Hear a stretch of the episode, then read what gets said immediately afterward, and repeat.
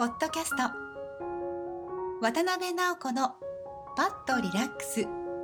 森のヒーリングアロマ。都市の中に自然の癒しを。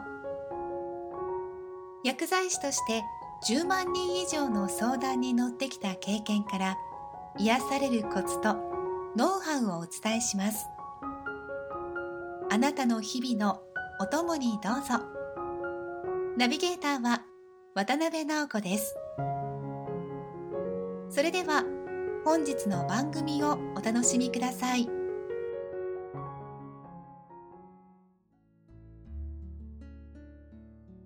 渡辺直子のパッとリラックス。森のヒーリングアロマ。渡辺さんこんにちは。こんにちは。今日はリスナーの方から質問が来てますので読みますね。はい。お願いします。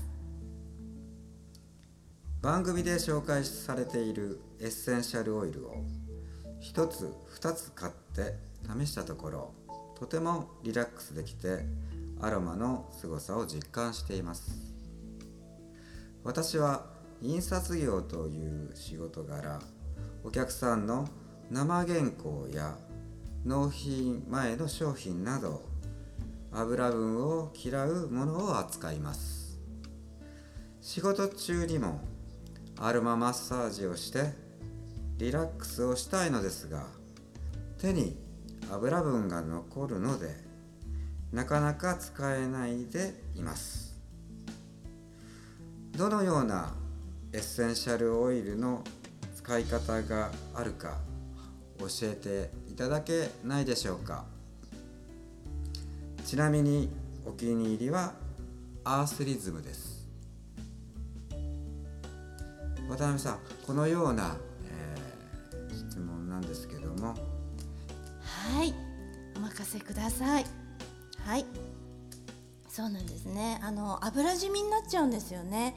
えですから私もねとっても気をつけててあのもうこのエッセンシャルオイルの瓶のキャップ開けた時にもうすでに指についちゃったりするのでねであのささっと手洗ってもあの取りきれてない場合もありますのでですからあのわざわざ、ね、お仕事中にエッセンシャルオイル使うのではなくて薄めたスプレーの状態にして使うのはどうかなって思います。でそれをあの手とかねあちこちつけてしまうとまたねあのオイル分がどこかについてしまう可能性がありますので飛んでったりとかする可能性があるのであのこれからねマスクするシーズンになると思うんですよ。あのいろんな予防のためにマスクしてね出かける方も多いと思うんですけれどもそのリラックスしたい時にだけマスクするそのマスクにアロマスプレーを作っておいて水で薄めたアロマスプレーを作っておいてマスクにシュッシュってね外側からですよ。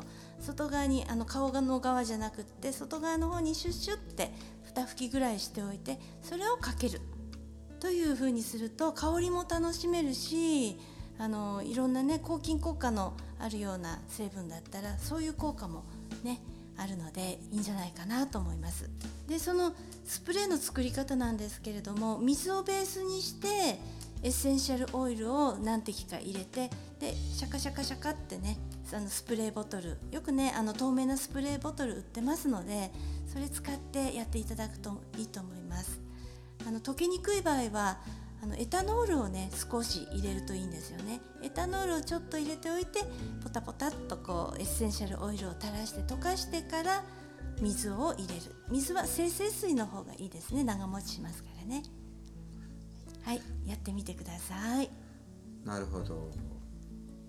そうですね。春だったら、はい、えー、花粉症の関係でマスクをしている人が多いし、はい、まあ秋冬とかねなると、まあ、まあ風邪予防とかインフルエンザ予防とかね、ね、マスク皆さんされますよね。よねそこにえあのいい匂いのね、うん、アロマスプレー作ってシュッシュってしておくといいと思います。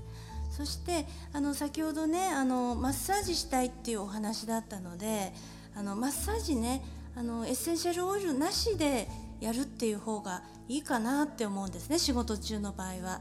やっぱりあの大切なもの扱ってるわけですから念のため念のためにねエッセンシャルオイルなしで。あの意外とねあのエッセンシャルオイルなしでマッサージしてもとってもね効果あるんですよ。タッチケアって言いましてこのタッチがねそのものがとっても効果があるのでリラックス効果があるので、うん、ぜひやってみてくださいね。またねそのタッチケアの方法なんか一回ねあの直子さんのサロンでやってもらってねまた学んでまだ自分で、ね、毎日セルフマッサージするとかねね。いいかもわかんないですよね。はい。あのいらっしゃった方にはね必ず教えてますのでお家でできるようになります。はい。本日もありがとうございました。ありがとうございました。ポッドキャスト渡辺直子のパッとリラックス。森のヒーリングアロマ。お聞きいただきましてありがとうございます。ご質問はホームページのお問い合わせボタンからどうぞ。詳しくはカタカナでミレイアサロンで検索してください。ナビゲーターは渡辺直子でした。次回もお楽しみに。